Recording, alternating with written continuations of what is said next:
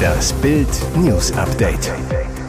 Es ist Donnerstag, der 24. August und das sind die Bild meldungen Rätsel um zweites Flugzeug. Hat der Wagner-Boss seinen Tod nur inszeniert? Täter nach Grundschulamok im künstlichen Koma. Heiko Maas und Natalia Wörner getrennt. Als er das Amt verlor, verlor sie das Interesse. Hat Russland-Diktator Wladimir Putin Rache genommen und seinen größten Rivalen aus dem Weg geräumt? Gründe dafür hätte er viele, Skrupel keine. Oder drückt der Schein? Wagner-Boss Jewgeni Prigoschin muss gewusst haben, dass er eine Zielscheibe des Kreml ist. Darum, so meinen einige Beobachter, könnte der Wagner-Boss seinen Tod auch inszeniert haben, um unterzutauchen. Das glauben nicht nur manche seiner überzeugten Anhänger, die immer noch hoffen, dass Prigoschin lebt. Denn abschließend geklärt ist es noch nicht, ob der Söldnerchef wirklich an Bord der am Mittwoch abgestürzten Maschine war. Zweifel an Prigoschins Tod säte am Mittwochabend zunächst der Telegram-Kanal der Söldnertruppe, The Grey Zone selbst. Wie Grey Zone am Mittwoch um 19.58 Uhr meldete, war neben dem abgestürzten Privatflugzeug noch ein zweiter Flieger in der Luft. Der sei nicht abgestürzt, sondern kehrte nach dem Absturz der ersten nach Moskau um und landete dort sicher. Die Hoffnung vieler Wagner-Anhänger, dass Prigoschin im zweiten Flieger gewesen ist. Der stand am Donnerstagmorgen zum Flugzeugabsturz. Russische Behörden meldeten die Bergung von zehn Leichen, allerdings ohne den Tod Prigoschins zu bestätigen, da die Leichen noch nicht identifiziert wurden und dies vielleicht auch noch nicht so schnell passiert. Der Grund, die Leichen sind stark entstellt. Nach dem Messerangriff gestern hat an der Grund- und Oberschule an der Kirchstraße in Bischofswerda heute kein regulärer Schulbetrieb stattgefunden. Am Mittwochmorgen verletzte ein 16-jähriger Ex-Schüler einen Jungen und zündete sich dann selbst an. Der Hausmeister schnappte sich den Angreifer und löschte den jugendlichen Täter mit einem Feuerlöscher im Flur der Schule. Wenig später konnte der Angreifer von Polizisten festgenommen werden und wurde aufgrund seiner schweren Verbrennungen umgehend in eine Spezialklinik geflogen. Dort soll er nach Bildinformationen ins künstliche Koma versetzt worden sein. Nach Bildinformationen soll der Tatverdächtige früher selbst auf der Schule gewesen sein. In der Kirchstraße befinden sich die Grundschule und eine Oberschule nebeneinander. Der verletzte Junge wurde in eine Klinik gebracht. Laut Polizei ist der Drittklässler zwar schwerst, aber nicht lebensgefährlich verletzt. Sein Zustand ist stabil. Weitere verletzte Schüler gibt es nicht. Landrat Udo Witschers zu Bild. Ich habe sofort meine Termine abgebrochen und mich auf den Weg hierhin gemacht. Ich bin zutiefst bestürzt. Was für eine schreckliche Tat. Mir tun alle Kinder, alle Pädagogen leid. Meine Gedanken sind bei dem verletzten Jungen. Es ist das verflixte siebte Jahr, in dem sich ihre Liebe aus dem gemeinsamen Leben verabschiedet hat. Ex-Außenminister Heiko Maas und Schauspielerin Natalia Wörner sind kein Paar mehr. Wir haben uns bereits vor längerer Zeit entschieden, in Zukunft getrennte Wege zu gehen, teilten beide gestern über ihre Anwältin mit. Doch was ist passiert, dass sich das Glamourpaar in Deutschland verloren hat? Er hatte für sie sogar Ehefrau Corinna verlassen, die mit ihm aus der Heimat Saarlouis nach Berlin gekommen war. Wörner und Maas lernten sich 2014 kennen. Sie verliebten sich, zogen zusammen und die Liebe beflügelte beide. Er stieg danach zum Außenminister auf, sie drehte ambitionierte Projekte wie die ARD-Reihe Die Diplomatin. Alles schien gut. Vor allem Natalia Wörner genoss die Aufmerksamkeit an der Seite des Justiz- und späteren Außenministers. Nach dem Verlust des Amtes ging der große Glamour-Faktor dem Paar verloren. Natalia Wörner soll später die Faszination und das Interesse an ihrem Lebensgefährten verloren haben. Vom Traumpaar entwickelten sich die beiden nun zum Trennungspaar. Und natürlich, wie man es in so einer Situation sagt, will man freundschaftlich verbunden bleiben und wünschen uns gegenseitig von Herzen das Beste für die Zukunft, so das Paar in der gemeinsamen Mitteilung. Und jetzt weitere wichtige Meldungen des Tages vom Bild Newsdesk. Kinderarmutszoff nach Lindner Aussagen. Sind jetzt schon Zahlen rassistisch? Die Attacken auf Finanzminister Christian Lindner reißen nicht ab. Der FDP-Chef hatte am Wochenende erklärt, in Deutschland ist die Kinderarmut deutlich zurückgegangen, ganz, ganz deutlich spürbar zurückgegangen, bei den ursprünglich deutschen Familien, die schon länger hier sind. Die zu hohe Kinderarmut, so Lindner, sei auf die seit 2015 eingewanderten Familien zurückzuführen. Eine Wutwelle ergoss sich über den Minister. Unsäglich wetterte Ulrich Schneider vom Paritätischen Gesamtverband. Lindner spiele arme Kinder aus Deutschland gegen Kinder aus, die mit ihren Familien zu uns flüchten. Wirtschaftsforscher Marcel Fratscher vom DIW empörte sich per Twitter, Hautfarbe, Religion oder Herkunft eines betroffenen Kindes hätten nichts zu tun mit erforderlichen Maßnahmen, um dessen Armut zu bekämpfen. Harte Vorwürfe, aber hat Lindner Unrecht?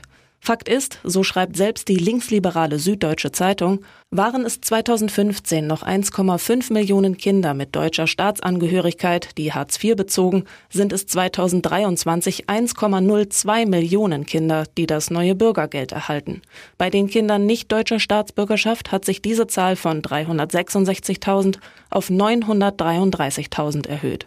Bedeutet, bei deutschen Kindern hat die Armut abgenommen um rund ein Drittel, bei Kindern ausländischer Herkunft hat sie rapide zugenommen um 155 Prozent. Augenzeugen unter Schock. S-Bahn fährt 23-jährigen Mann tot. Hamburg. Schreckliche Szenen am S-Bahnhof Nettelnburg. Plötzlich schob ein Zug einen jungen Mann vor sich her, überrollte ihn. Mittwoch um 17.54 Uhr gingen bei der Feuerwehreinsatzzentrale etliche Notrufe ein. Die Anrufer waren völlig aufgelöst. Großalarm. Mehrere Rettungswagen, Notarzt und Löschzüge mit Feuerwehrleuten zur Unterstützung rasten zum Bahnhof. Für den Mann auf den Gleisen kam jede Hilfe zu spät. Die Leiche wurde geborgen.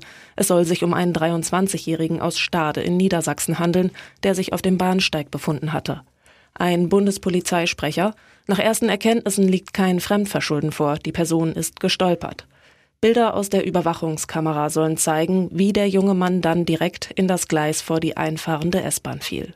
Fünf Augenzeugen mussten mit Schock behandelt werden. Ihr hört das Bild News Update mit weiteren Meldungen des Tages. Ukraine, ChatGPT, UFOs. Trump-Rivalen fetzen sich bei TV-Duell. Erster Höhepunkt des angelaufenen Republikaner-Wahlkampfes für 2024. Acht konservative Kandidaten für die Präsidentschaftswahlen 2024 zofften sich in Milwaukee bei der ersten TV-Debatte. Mehr als 14 Monate vor dem Wahltag. Das erste rhetorische Feuerwerk vor einem Millionen TV-Publikum fand jedoch ohne den Top-Favoriten statt, Donald Trump. Der Ex-Präsident liegt in Umfragen so weit vorne, dass er sich mit Kontrahenten erst gar nicht abgeben wollte. Vor den Fox News Kameras schlug also die Stunde der Trump-Rivalen. Sie kämpften um die Pole Position bei den Verfolgern, zwei Stunden lang. Es flogen die Fetzen. Alle Augen richteten sich auf Florida-Gouverneur Ron DeSantis, der einst Trump gefährlich war, doch zuletzt durch groben Wahlkampfmurks zurückgefallen ist.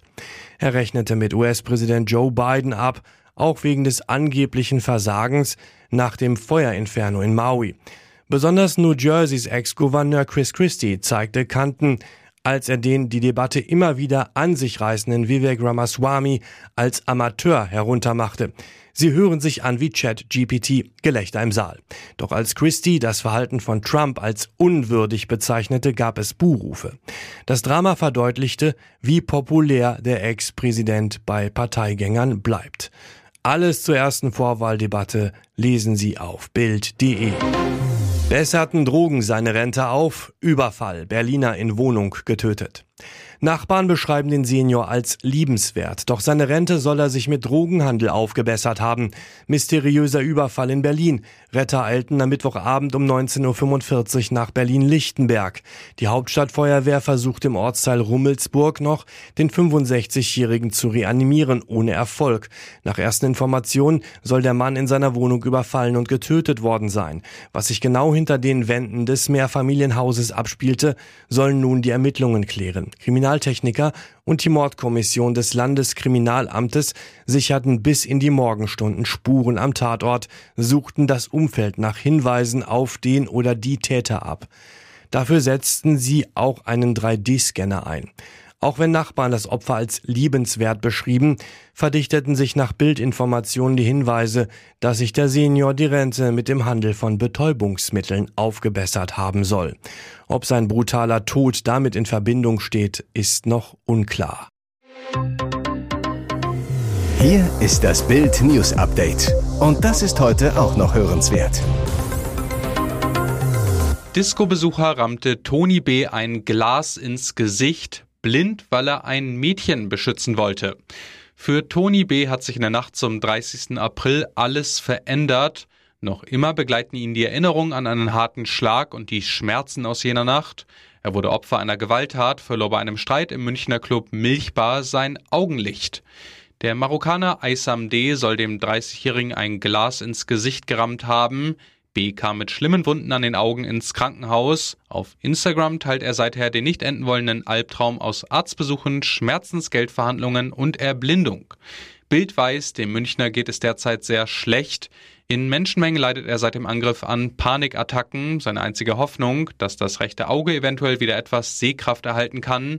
Eine Operation im September könnte dabei helfen. Traumreise auf Luxusjacht zum 30. Geburtstag. Let's Dance-Moderatorin Viktoria Swarovski wurde zu ihrem 30. Geburtstag mit einer Traumreise auf einer ganz besonderen Luxusjacht beschenkt.